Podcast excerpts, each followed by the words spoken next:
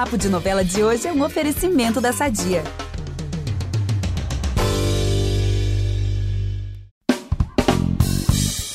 Hoje é um dia mais que especial. Primeiro, porque o podcast Novela das Nove está mudando de nome. A partir de hoje, ele passa a se chamar Papo de Novela.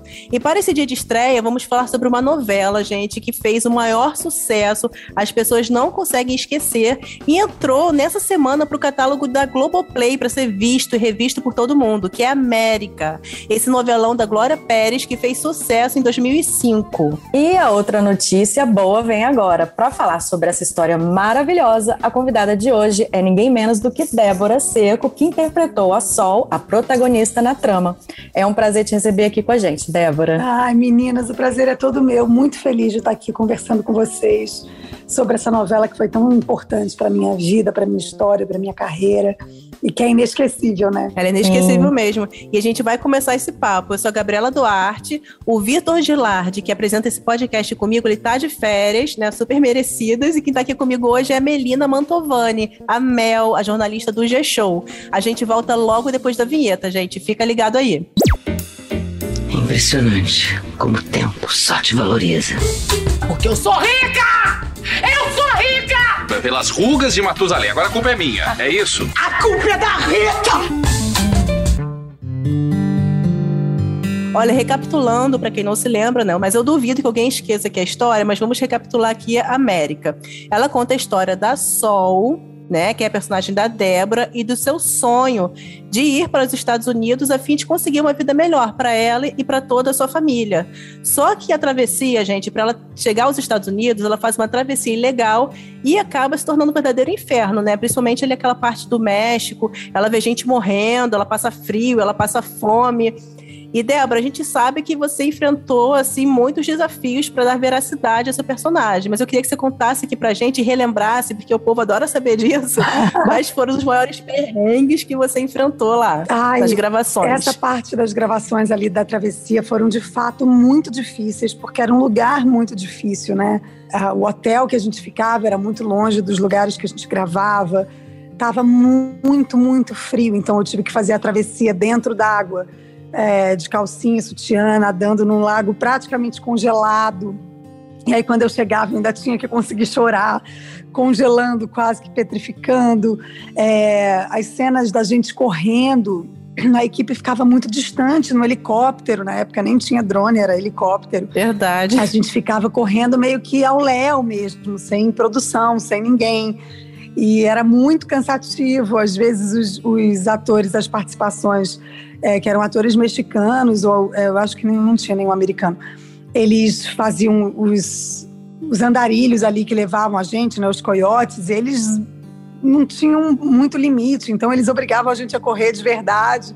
A gente ficava exausto, eu lembro, eu, Luiz, Melo, Beth Mendes, a gente sofreu muito nessa travessia. Não tinha quem a gente pedir ajuda, porque não tinha com quem a gente falar. A gente estava completamente sozinho ali com um grupo de figurantes e com alguns atores é, que estavam fazendo participações e a gente realmente sofreu, viu? Corremos muito, é, chegamos, acho que todos nós ali nos nossos limites. Gente, socorro. Então, a aflição que o povo vê da Sol é um pouco da aflição da ah, Débora misturada com a da Sol. Sem dúvida, aquele cansaço é um cansaço totalmente verdadeiro. E uma curiosidade é, que aconteceu nessa travessia, que durante as gravações no deserto, a Sol usava um cobertorzinho verde e um dia, um dos assistentes de iluminação, sem querer, bateu com um rebatedor num cacto. E esse cactus voou vários tipos de pelinhos, assim. E esses pelinhos, eles ardiam, pinicavam, coçavam. E o meu cobertorzinho ficou cheio desses pelinhos. Meu então, Deus. meses depois, aqui no Brasil, a gente veio gravar a continuidade dessas sequências. E eu botava o cobertorzinho, começava a me pinicar, me coçar inteira. Lá no dia Gente. que isso aconteceu no deserto, eu tive que tirar completamente a roupa para tirar todos os pelinhos malditos de mim. Foi uma loucura. Gente, podiam ter arranjado um cobertorzinho extra para você, é né? Isso. Só podia perder esse cobertor, pelo amor de Deus. Aí depois a gente teve uma cena que a gente se escondia nos buracos para passar um helicóptero. E aí, quando a gente saiu dos buracos, a gente viu que tinha uma cobra ali dentro. Passamos perrengues, muitos perrengues. Nossa. Eu li que nos Estados Unidos, depois, quando a Sol chega lá nos Estados Unidos, na verdade, acho que foi sua preparação. Me corrija se eu estiver errado. Que você trabalhou numa rede de fast food, foi preparação da novela, não Isso, foi? foi na minha preparação, Ah, sim. tá. E eu li você falando que é, você fingiu realmente, né, que era uma pessoa que veio de outro país, uma imigrante, que acreditaram nisso, e que os donos, não sei se os donos do lugar, eles sujaram de propósito para você limpar de novo, é não, isso? na verdade foi assim, ó. Eu, eu fui trabalhar e eu tinha combinado com os donos que eu era uma atriz, que eu estava fazendo um laboratório. Só que eu não falava inglês. E aí eu comecei a trabalhar no caixa. E aí as pessoas que trabalhavam na rede não sabiam que era uma parte, um laboratório. Elas ficaram muito incomodadas de eu já ter entrado nessa função é, de caixa, que eu acho que é uma função almejada. Hum. geralmente começam limpando o chão. Principalmente porque eu não dominava a língua, então eu tinha muita dificuldade de falar com os clientes, de entender os pedidos. E eles ficaram com muita raiva. E aí, durante o dia, me tiraram do caixa e me colocaram para fazer sanduíche. Eu não conseguia fazer também. Eu sou, eu sou bem desajeitada. E também não entendi os comandos. Eles me mandavam fazer umas coisas, eu não entendi o que eles me mandavam fazer, então eu fazia umas coisas erradas. E aí eles foram ficando com raiva de mim e me botaram para limpar o chão. E os funcionários, com muita raiva, sujavam para eu limpar de novo. Nossa, gente. Porque, de fato, eu entendo, eu devia estar atrapalhando o dia deles. Eles estavam num dia super corrido, ainda tinha uma menina ali fazendo um monte de coisa errada, sem entender nada do que falavam, Uhum. cheia de privilégios que eles não tinham. Então, eles. Eu também. A gente tá pensando, por que, que ela tá É, aqui, né? exatamente. Porque ela Peixe tá de quem? nossa, nosso dia de trabalho. Lá nessas gravações, ou então na sua preparação, teve algum momento que você se lembre de você ter ficado realmente abalada com algo, super emocionada, com alguma história assim específica, algum acontecimento assim dos bastidores? Durante toda a preparação, a gente teve muito. Eu, eu estudei e ouvi muitos relatos de pessoas que fizeram a travessia. E esses relatos são todos muito emocionantes. Assim, muitas pessoas perderam familiares durante a travessia. É, então, é, é, esse era um tema que me emocionava muito. Assim, eu vi muitos filmes sobre isso. São histórias realmente muito fortes, muito é, que dilaceram mesmo o coração. Assim. Então, essas histórias me me emocionavam muito e a história da Sol me emocionava muito, assim, de alguém que tem essa força de mudar a sua vida, mudar de país, correr um risco de vida absoluto para tentar ter um, uma chance de uma vida melhor, assim. O nosso nosso país é é tão desigual, tão cruel que às vezes as pessoas se encontram num limite mesmo para tentar é, viver com alguma dignidade mínima, assim, e, e, fazem loucuras por isso. E essa é a história da Sol. Então, essa história me emociona muito e todos os relatos de verdadeiras sóis, né, que a gente cruzou no caminho da preparação me emocionaram muito também. O Débora, a novela também foi marcada fortemente pela mudança de direção, né? Antes era o Jaime Monjardim Sim. e teve um desentendimento com a Glória Pérez, enfim, ele acabou saindo da novela e entrou o Marco Schertman, que já trabalhava com ele. Uhum. Como foi para você virar essa chave, né? Que a Sol era uma mocinha sofredora, né?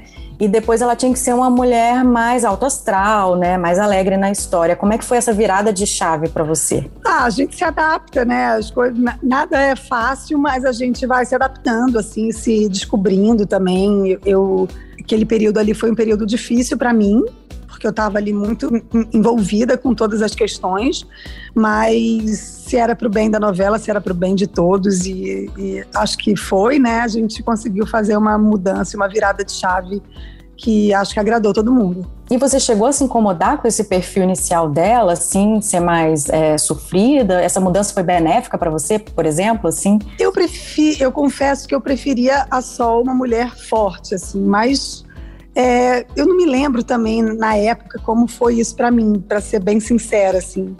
Não tenho essa memória, é, até porque fazem muitos anos, né?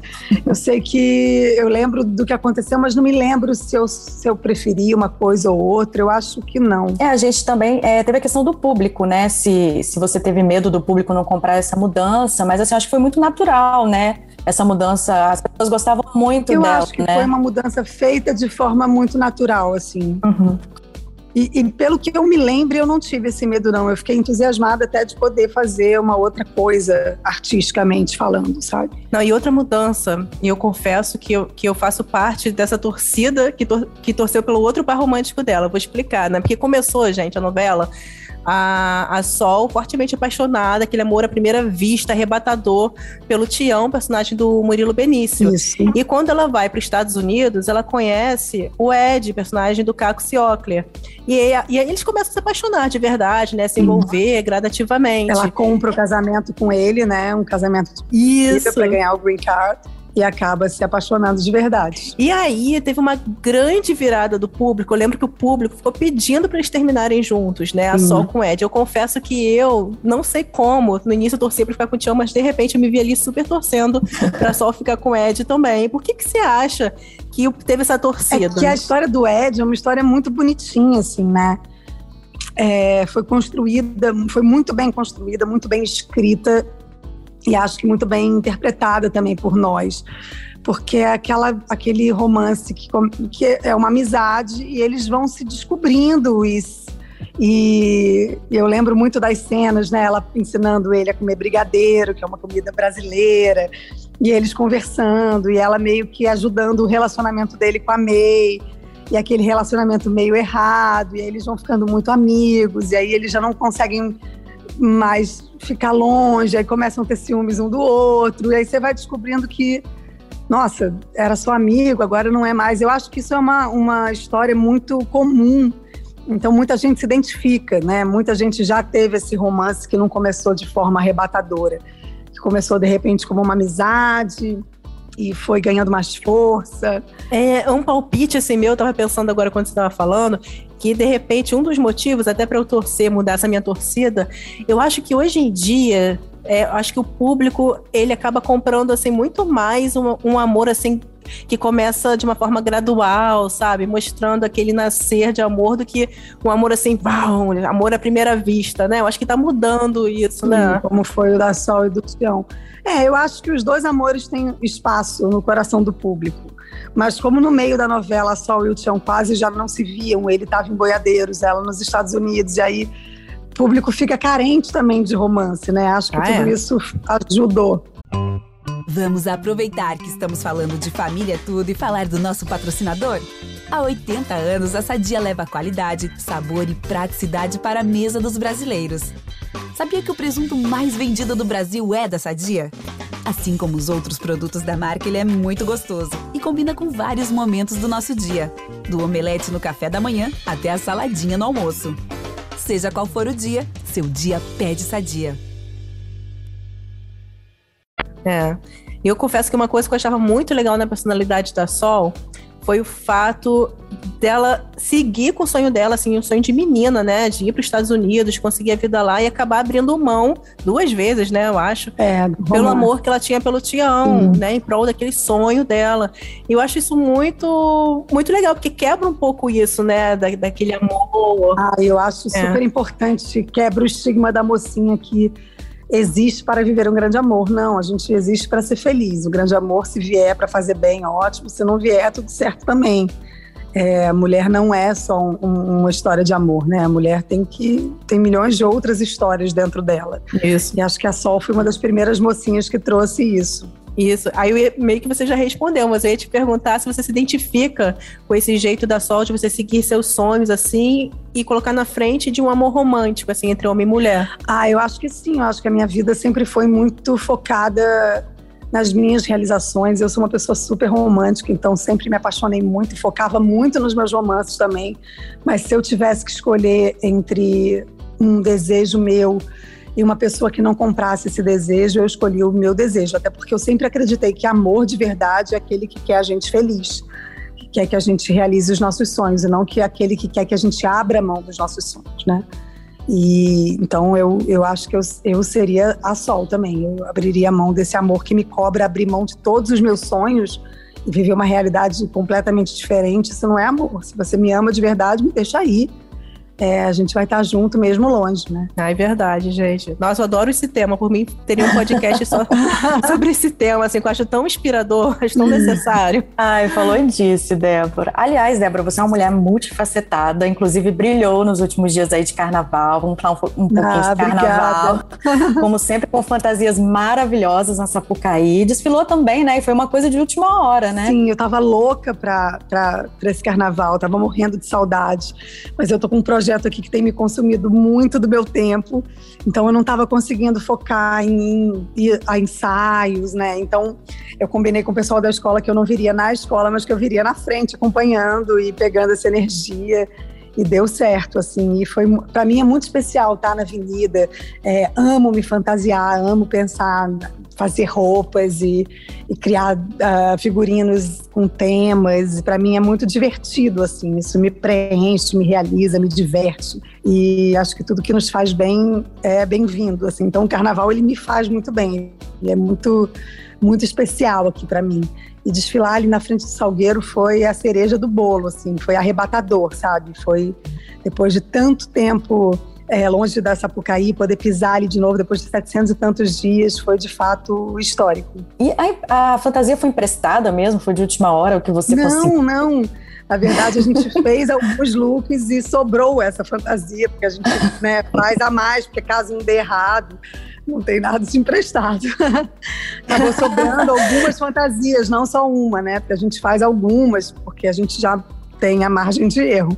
Uhum. Aí falei, ah, vou fazer uma troca de look para desfilar. Ah, foi maravilhoso. E você é muita vibração, muito vibração, assim, na, na, na, avenida, né? A gente sempre espera os seus looks, como é que você vai estar. Tá.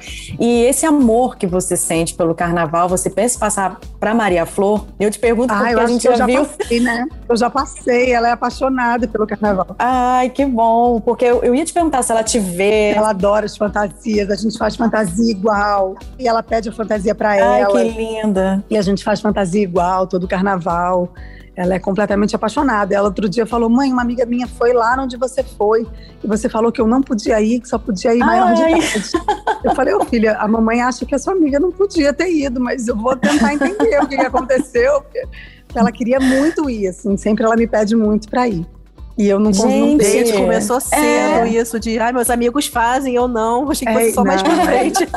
Parece uma amiga minha dela foi, falou que me viu ai, e tal, gente. e ela ficou arrasada, porque eu falei que ela não podia ir. Ai, vai ter uma estreia aí dela na Avenida em breve, já estreou na novela, né, que a gente viu já no Salve novela, né? maravilhosa.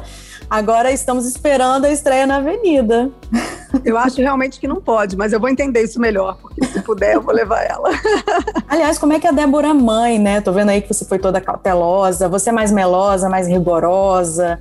Como é que a Débora é Ai, mãe? Eu sou muito mais melosa, sou muito acho que também porque tenho culpa, né, de ser uma mãe que trabalha, de que não está às vezes tão presente quanto gostaria.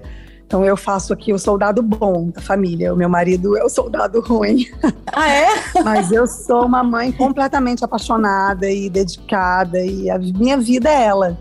Hoje eu entendo que tudo só faz sentido por ela, sabe? Nada, nada faz sentido se não for por ela. Se não for com ela, se a gente não tiver acompanhando o crescimento dela, participando do crescimento dela, sabe? E ela é uma então, parceirinha, então, né? Eu cheguei do carnaval. Tá em todas. É, passei o carnaval inteiro é, cansada. Sexta-feira fui levar ela na escola. Sexta-feira não, que não teve aula, perdão. Segunda-feira, depois do domingo, cansado, eu acordo seis da manhã para levar na escola, busco na escola. Então a gente tem essa coisa de, tá, de, de, sermos presentes, né? Eu quis muito ter essa filha, então eu, eu quero muito ser mãe dessa filha. Ah, legal. Ai, que legal. Ai, Débora, esse negócio de. Vou falar de mãe para mãe para você. A Mel também é mãe. esse negócio de culpa, não adianta. Não adianta. Acho que é algo assim de toda é. mãe moderna, sabe? Toda mãe sente isso. Eu acho que não de toda mãe. Você sabe que eu, que eu vejo meu marido muito culpado também, sabe? Eu acho que é pessoas que, uhum. que gostam da maternidade, da paternidade, se sentem culpadas quando não exercem elas em tempo integral, que era a nossa vontade, né? Não fazer mais nada da vida, uhum. só ser mãe. Mas como não é possível, então um pouco tempo que. Mas eu sou aquela. Eu não consigo malhar, porque eu me sinto uma pessoa fútil na academia e longe da minha filha. Então, as poucas vezes que eu tive que malhar, é, nos, desde que a Maria nasceu, eu malhei muito pouco, assim. Todas as vezes foi por exigência de saúde. A última eu tive Covid e tive que fazer um, dois meses, fiz um mês e meio de academia para tive pneumonia para reabilitação de pulmão e tal. E aí a Maria ia comigo, assim, porque eu me sentia muito culpada. E aí quando acabou a obrigação, eu não consigo continuar, sabe? Me sinto uma péssima mãe, uma péssima ai, tô aqui para ficar bonita enquanto a minha filha tá precisando de mim, sabe? E ah, o ser humano que ela vai ser depende muito da mãe que eu sou Então, isso para mim é, é, muito forte, potente. Eu realmente tento, no tempo que eu posso, né, que eu não preciso estar trabalhando, eu tento ser 100% dela. E ter essa atenção genuína, ah, sabe? Brincar, participar, sentar junto e conversar.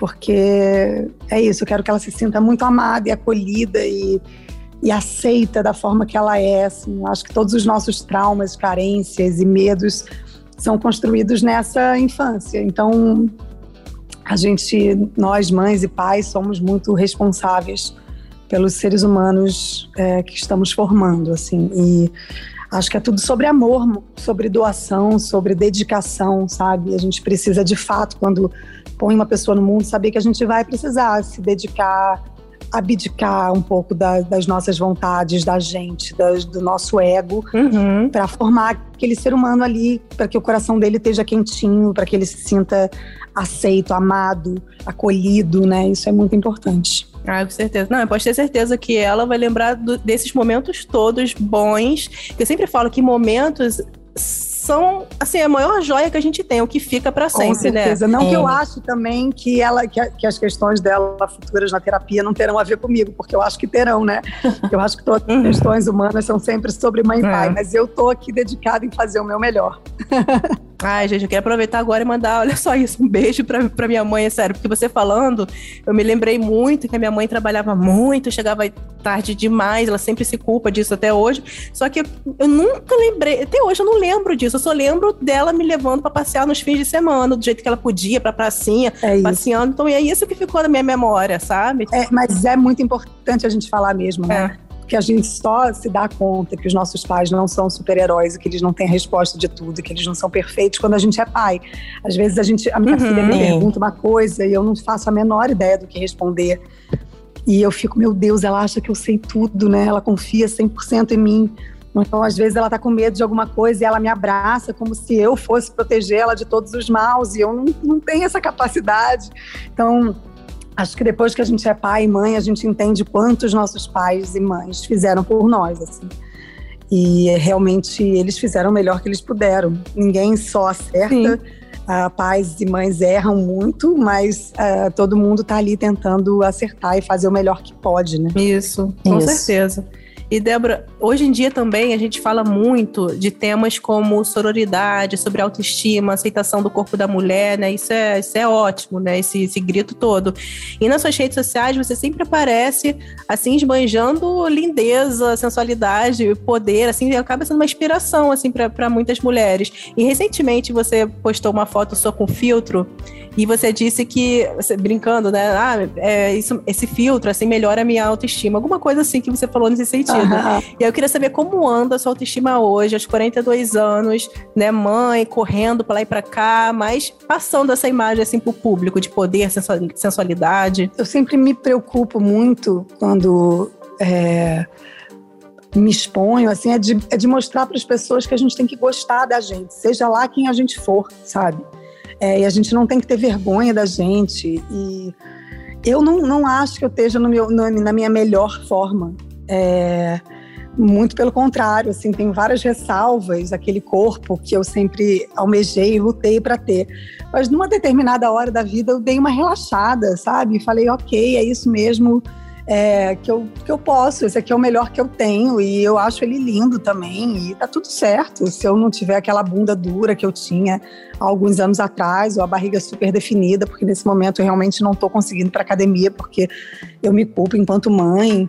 Eu sei que eu tenho uma genética muito privilegiada, muito mesmo e mas eu acho que a gente tem que também se abraçar, sabe? Ser empático com a gente, com os nossos limites, com o que a gente consegue essa loucura da gente ter que ser uma máquina e ser perfeito. Então a gente não é, sabe? Não sou perfeito em tudo e tá tudo bem também. Quando eu tiver. É, quando isso começar a me fazer mal, eu vou tentar melhorar e ah, vou voltar a malhar para minha saúde ou para alguma outra coisa, mas assim, não mais para atingir uma competição estética com um inatingível, né? E eu tenho agora 42 anos, esse ano faço 43 anos. Eu sei que eu já não sou mais uma menina, eu sei que eu já não, não sou a mulher mais bonita que vai cruzar a avenida da Sapucaí, por exemplo. Mas tudo bem, eu sou a beleza que eu sou, e eu sou quem eu posso, e eu sou como eu sou, e tá tudo bem, e eu gosto de mim como eu sou. E gosto de não ser perfeita também, sabe? Isso é muito potente para mim muito libertador, sabe? Durante anos eu deixei de ir à praia. Eu moro em frente à praia porque ia ter paparazzi, talvez ele pegasse um ângulo onde eu não tivesse perfeita. E as fotos que eu posto, eu controlo, e as fotos que eles postam, eu não controlo. Então tem ângulos onde a gente fica melhor, ângulos que a gente não fica. E eu deixava de ir por conta disso. Só que para minha filha é tão importante para praia comigo, é tão importante Outro dia a gente foi à praia, ela falou, mamãe, adorei o nosso programa. E eu falei, nunca ah, mais vou deixar de ir à praia. Delícia. Pode ter as piores fotos, pode estar com a bunda caída, mole, com a barriga cheia de pele, porque essa é a realidade de uma mulher mãe, né? Aos 43 anos. Mas ouvir dela, mãe, adorei o nosso programa, vai ser o que vai me fazer ir lá pra praia sempre com ela. E acabou. Nossa. Mas eu fiquei valeu mais que a pena, né? sabe? Né? Anos preocupada com que as pessoas, com a foto que ia aparecer, se a foto que aparecer ia ser igual igual a foto que a gente faz num estúdio com uma preocupação maior com pose e tal. É lógico que as fotos que a gente produz, elas são melhores, elas são produzidas por profissionais, né? E a gente na vida real não é produzido por profissional. Claro que o que eu posto no meu Instagram é como eu me sinto bem. Vou botar um filtro, vou botar a câmera de cima que emagrece horrores, vou botar a câmera de cima que deixa a bunda mais redondinha e a câmera de baixo vai deixar a bunda caída mesmo. Mas tudo bem, é isso que temos e o que eu quero é que minha filha tenha uma mãe que vá à praia com ela. É isso, gente. Não, você falou câmera de baixo, eu comecei a rir porque quando alguém vai tirar foto assim, vai tirar foto minha assim, já botando assim para baixo, eu falei: "Para já. Levanta mais um pouquinho essa câmera". É, de alguém falou para mim também: "Nossa, você tá tão linda. É, você posta umas fotos suas tão lindas". Eu falei: "Amor, tudo tudo pose, tudo câmera de cima. A realidade não é essa". você falou em Sapucaí, falou de mãe, a Mel já falou que você é uma mulher multifacetada. Olha, minha pergunta assim profunda. São muitas Déboras, né? Quando você se olha no espelho hoje, qual é a Débora que você vê? Ah, eu vejo uma Débora realizada, uma Débora muito abençoada, assim. Eu fui realmente uma pessoa de muita sorte. Eu pude exercer uma profissão a vida inteira, uma profissão que me realiza enormemente. Tive grandes oportunidades profissionais.